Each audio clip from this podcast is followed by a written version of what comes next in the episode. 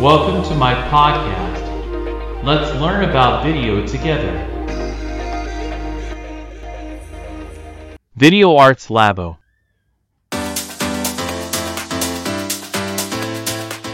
皆さんこんにちは。ビデオアーツラボのさくです。この番組では小さな町から映像制作に関する情報を中心に毎日配信しております。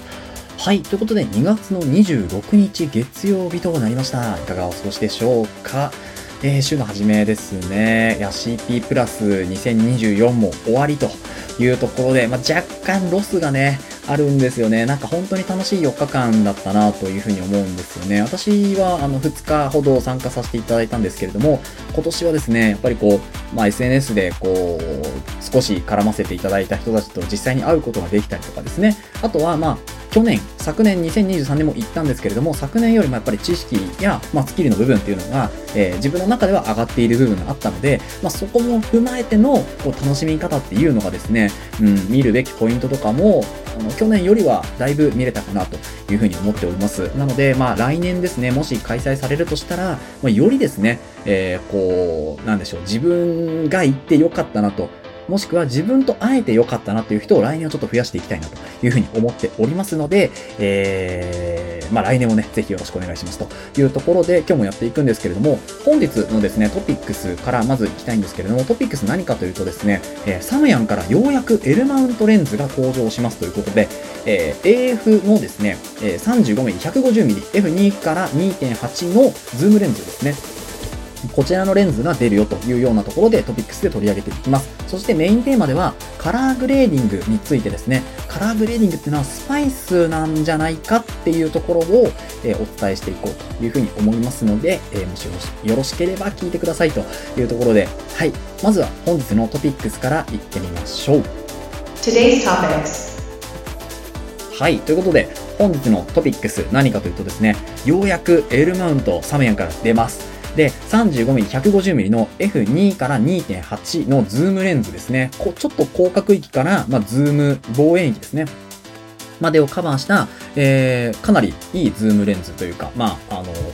広範囲なズームレンズというふうになっております。で、これ L マウント、なおかつオートフォーカスなので、まあ本当にいいレンズだなと思うんですけれども、これ CP プラスでですね、えっ、と、そもそも E マウント、ソニーの E マウントあったんですけど、L マウントがまあ出てなくて、この L マウントバージョンっていうのを CP プラスで、えーそういうこう出しますよというところで出ていましたね。で、あのまあこちらですね、価格帯とかもすごい安くてですね、なんと、えー35から150までの、えー明るいズームレンズ、F2 から2.8のズー、こう、まあ、可変になってしまうんですけれども、まあ、ほぼほぼね、F2.8 投資で使えるというようなズームレンズになります。で、このズームレンズが、なんと14万円弱というところで、いや、めちゃめちゃ安いなというところですよね。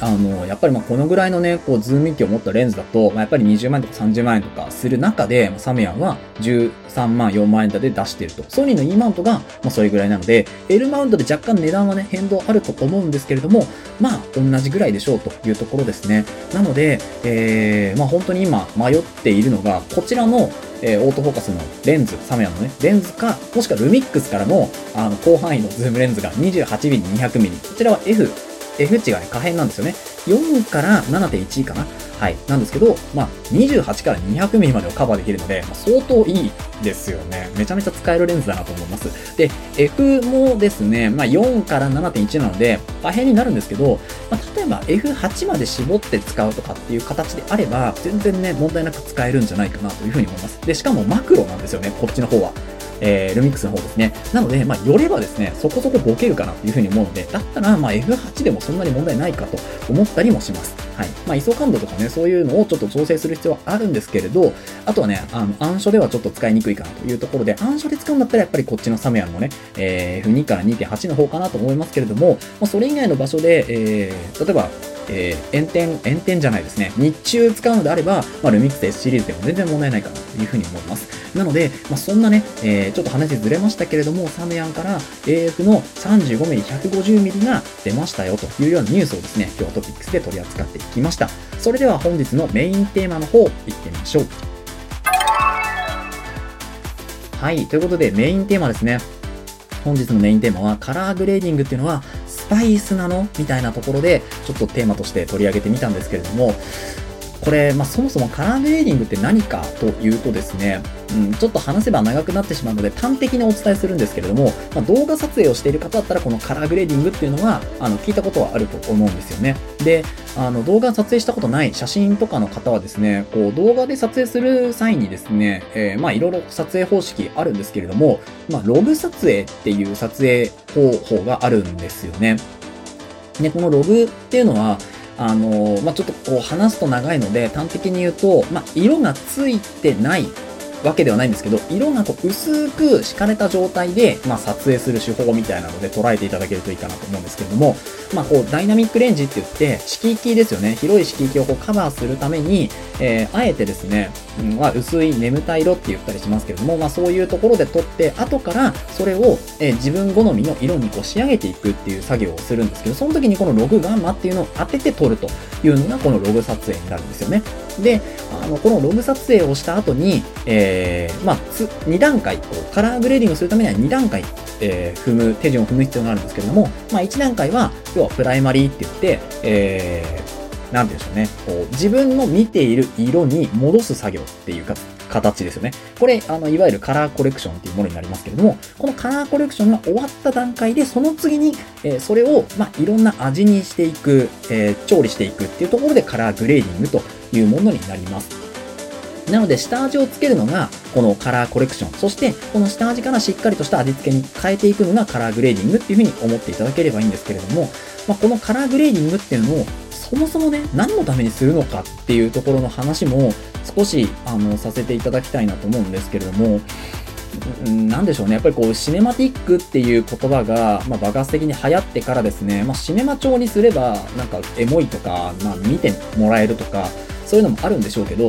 グレーディングする必要そもそもあるのか、その絵にっていうところで、見てもらうためにシネマティックにするっていうのは、それはそれですごくね、SNS とかね、映えるし、いいんですけど、そもそも自分のえー、グレーディングする理由っていうのがどういうところにあるのかっていうのがめちゃめちゃ大事だなと思うんですよね。で、これ個人で、まあ、あの、趣味的にやってるのであれば、まあ、全く問題ないんですけれども、まあ、お仕事とかでですね、こういうのを、じゃあグレーディングしますって言った時に、まあ、なんかこう、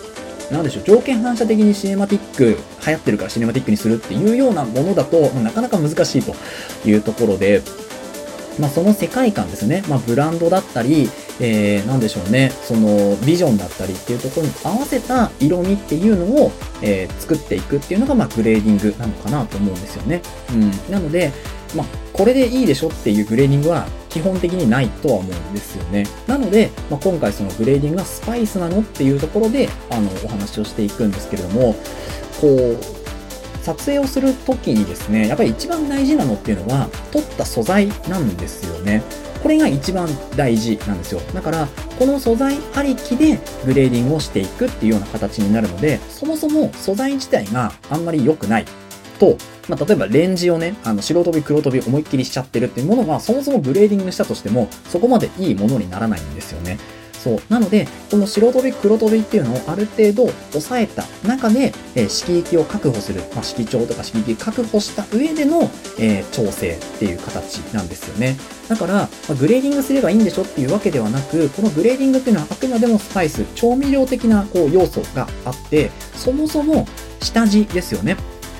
えこれから調理する、その素材っていうものが、そもそも生きてないと、このグレーディングをしたところで、まあ、そんなにね、えー、耐性もね、強くないし、うん、そこまでしっかりとした色も出ないんじゃないかなというふうに思うんですよね。なので、これからこう映像をする方、映像制作する方とか、今実際にやっている方とか、これからお仕事にしていきたい方とかっていう方はですね、この、そもそもグレーディングをする前提で、まあ、色を組むっていうよりは、グレーディングっていうのはあくまでもスパイス後でこう付け加えるものになるので、まずはしっかりとした素材を撮れるようになることっていうのに、まあ、重きを置いて、え日々こう制作活動だったり、えー、撮影だったりっていうのをしていった方が、まあ、あの、スキル的にはね、上がってくるかなというふうに思います。で、そんな中で、まあ、紹介したい本っていうのが今日ちょっと2つほどありまして、まあ、1冊目はですね、これカラーグレーディングトレーニングベーシックというものになります。で、こちらがですね、あの、鈴木祐介さんという方が書かれている本になるんですけれども、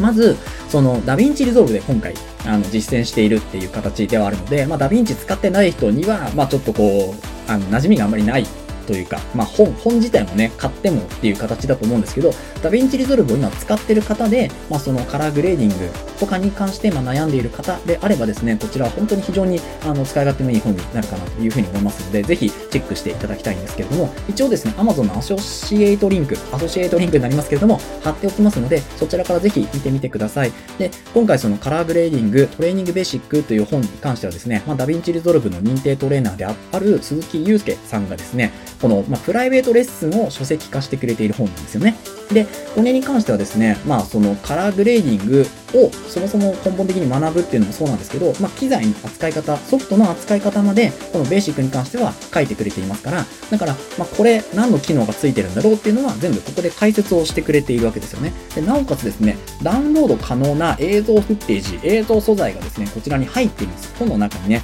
えー QR コードかな？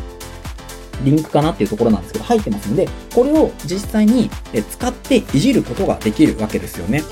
はい。なので、あの、これからちょっとこう映像始めてみたいなっていう人でも、全然素材がね、自分で撮らなきゃいけないわけではないんですよ。素材が用意されていますから。はい。なので、ここから調理していくという形で、まあ、自分で今度、こう、なんでしょうね、素材と同じような、ね、撮影をしてきてですね、それを自分で、こう、一からグレーディングしていくっていうようなことができるので、うん。すごく入りには、導入にはね、いい本じゃないかなと思います。で、も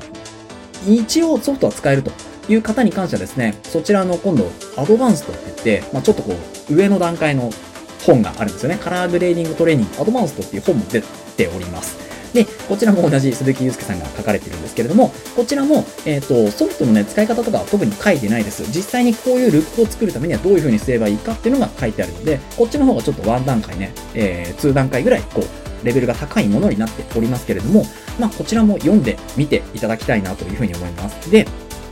あのーこのグレーディングそもそもする前に、ソフトじゃなくて、えー撮影の方法とかが知りたいとか、えー収録の録音ですね、方法とか、まあ、全体的に映像を学ぶ、うん、学ぶような本ってないのかなっていうところでは、あの、これリンク貼ってないんですけれども、これも、あの、鈴木さん、まあ、鈴木さん推しみたいになっちゃってますけど、鈴木さんが書かれている、えっ、と、映像制作モダンベーシック教本というのがあります。で、こちらに関しては、まあ、本当は録音の方法だったり、撮影の方法だったりですね、あとはまあ、その、そもそもの、ん、なんでしょうね、こう、前提というか、映像ってどういう風に撮っていくの、どういう風に作っていくのみたいなところもですね、書かれていますので、まあ、こちらを先に読んでみるのも一つかなと思います。リンク貼ってないので、その映像制作モダンベーシック教本というですね、えー、キーワードというかタイトル打ち込んでいただいて、えー探していただければという風に思います。はい。ということで、えーいかがでしたでしょうか本日はですね、今日のトピックスとしては、L マウントの新しいレンズですね、サムヤンから出てております、え 35mm150mm F2 から2.8のズームレンズと、あとメインテーマではですね、カラーグレーディングってスパイスなんじゃないっていうところで、まあ、うん、メインじゃない、やっぱりきちんと撮影撮らないとねと、えー素材を撮らないとねというようなお話をしておきました。えーこの放送では小さな町から映像制作に関する情報を中心に毎日配信しております。気になるトピックスに対する質問や感想はメールフォームや Spotify、YouTube のコメント欄から随時募集しております。X や Instagram、ブログもやってますので、ぜひ遊びに来てください。それではまた明日お耳にかかりましょう。